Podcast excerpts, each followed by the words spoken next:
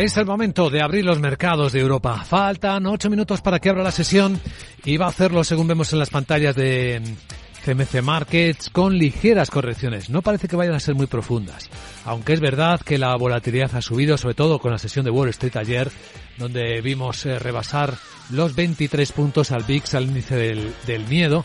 Ahora está en 22,77 moderando un poco la subida o el subidón de ayer, mejor dicho. El futuro del Eurostox viene subiendo una décima, bajando una décima, seis puntos, está moderando la, la caída, 4.248. El del IBEX todavía no, pierde 21 puntos, está en 9.247. El futuro del mercado americano, después del golpe de anoche, pues viene rebotando, pero no mucho, dos décimas el SP en 4014. La sesión asiática también ha sido de caídas, están cerrando ya la mayor parte de los índices. Las mayores las estamos viendo en Corea del Sur del 1,7 del 1,3 ha sido el de la bolsa de Tokio, donde por cierto el Banco Central japonés ha intervenido en los mercados de bonos porque también se les estaba disparando el rendimiento, lo mismo que ocurrió en Wall Street ayer. Sandra Torrecillas, buenos días. Buenos días, y ya tenemos referencias macroeconómicas en Europa. El IPC alemán del mes de enero es el dato definitivo, subida del 1% mensual, 8,7% en tasa interanual. Y si nos fijamos en el dato armonizado, ese, eh, esa cifra se eleva hasta el 9,2%. Esperamos esta mañana también eh, el IFO de confianza empresarial del mes de febrero para el que se esperan repuntes, una emisión de deuda a 10 años y acabamos de conocer el índice de clima empresarial en Francia. Sube hasta 104 y supera previsiones, aunque la referencia más importante nos va a llegar desde Estados Unidos cuando conozcamos las actas de la última reunión de la Reserva Federal. Ahí tenemos una de las citas importantes. A cotizar, hemos adelantado algo, los resultados de Iberdrola. Que ha ganado un 11,7% más, ha superado los 4.300 millones, impulsados sobre todo por el negocio internacional que no el español, donde el beneficio le ha bajado un 19%. El EBITDA ha repuntado un 10,2 y propone un dividendo extraordinario de 0,31 euros por acción. Bueno, saludamos en este informe de preapertura en Capital Radio a don Jesús Sánchez Quiñones, director general de Renta 4. Don Jesús, ¿qué tal? Muy buenos días. Buenos días.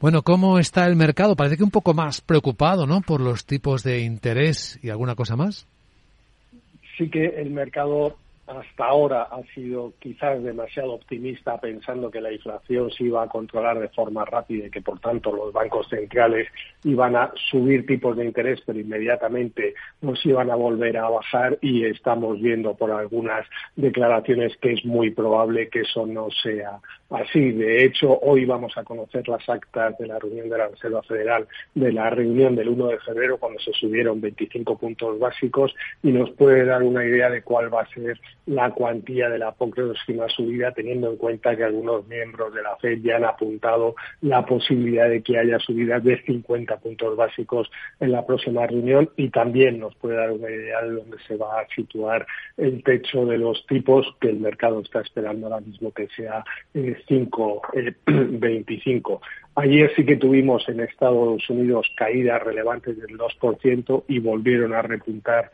los tipos de los bonos casi hasta el 4%, al 3,95% por un dato eh, de, PMI de febrero que superó las expectativas. Hoy vamos a conocer datos de PMI en Europa que ah, eh, previsiblemente sí que haya, mejor, conocimos ayer, eh, se vio una mejora en el componente de servicios, pero no así en el manufacturero, y sigue la presión sobre los precios, lo cual eh, hace pensar que van a volver a subir los tipos de interés en Europa 50 puntos básicos en la próxima reunión. Hmm. Efectivamente. Y esto seguirá afectando a las bolsas por la valoración, pero también a la renta fija, ¿no? Sí que eh, la renta la renta fija la gran diferencia de este año con respecto al año pasado es que ya ofrecen rentabilidad en los cupones y en los tipos actuales y son una alternativa para los inversores, eh, algo muy diferente hace un año cuando los tipos prácticamente eran cero y el 90% de los bonos con grado de inversión estaban con rentabilidad prácticamente cero o por debajo del, del 1%. Tampoco se espera que vaya a haber un repunte muy importante de los tipos de interés de los bonos a largo plazo, aunque ayer sí que vimos que, por ejemplo, el diferencial de los bonos italianos subió ante rumores de que el déficit público podía revisarse al alza. De todas formas, el mercado está digiriendo las subidas que hemos tenido desde principio de año y es lógico que haya eh, unas ciertas correcciones o consolidación de los niveles actuales. Don Jesús Sánchez Quiñones, director general de Renta 4, gracias por acompañarnos y buen día. Muchas gracias, buenos días. Además, entre los protagonistas que vigilaremos, pues a quien bate previsiones, y ahí está Estelantis. Sí, la automovilística supera previsiones con unas ganancias operativas que le han crecido un 17% en la segunda mitad del año pasado.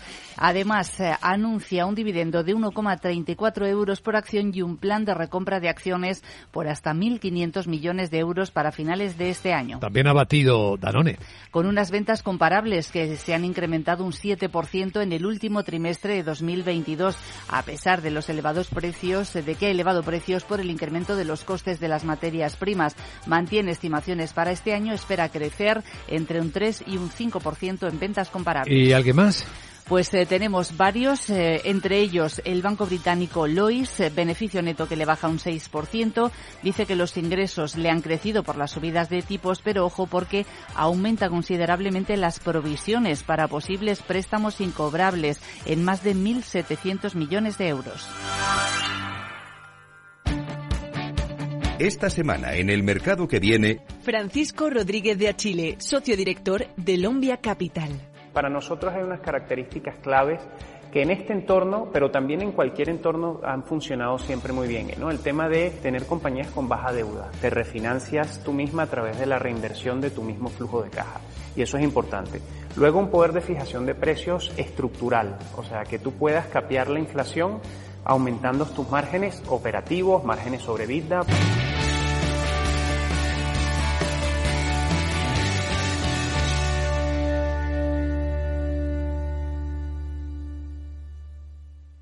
Tomaré el sashimi de salmón y después este fondo de renta variable japonesa. ¿Cómo? Y cárguelo todo a la misma cuenta, por favor.